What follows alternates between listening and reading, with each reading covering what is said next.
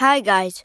So, when you're reading an English article and you're wondering what is the difference between gone and been, what is the difference between I've been to China and I've gone to China? So, let me tell you the difference right now. Continue listening. So, gone is usually I've gone there, I just went there recently and uh, haven't come back yet. So I'm still at uh, whatever place I've been to. For example, I've been to the grocery store. I mean, sorry, I'm gone. I've gone to the grocery store. If you're asking Bob a question, where is Matthew?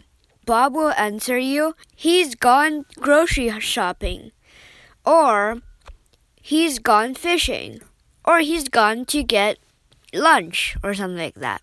Been is usually I've went there before and came back. So I've been to China before.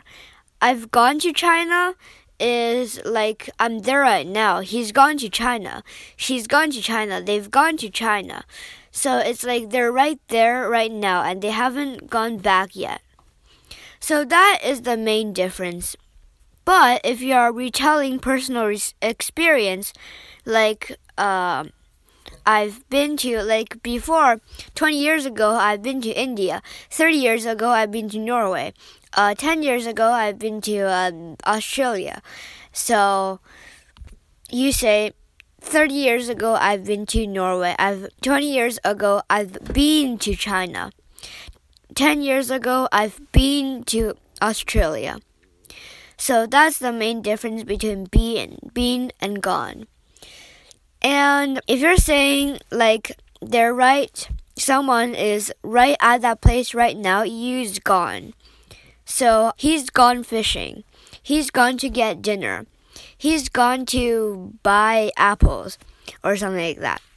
So the main difference, I'll say it again, is being is I've went there and come back and gone is like he's gone. He's right there right now and he hasn't come back yet. And I hope you learned something. So, goodbye.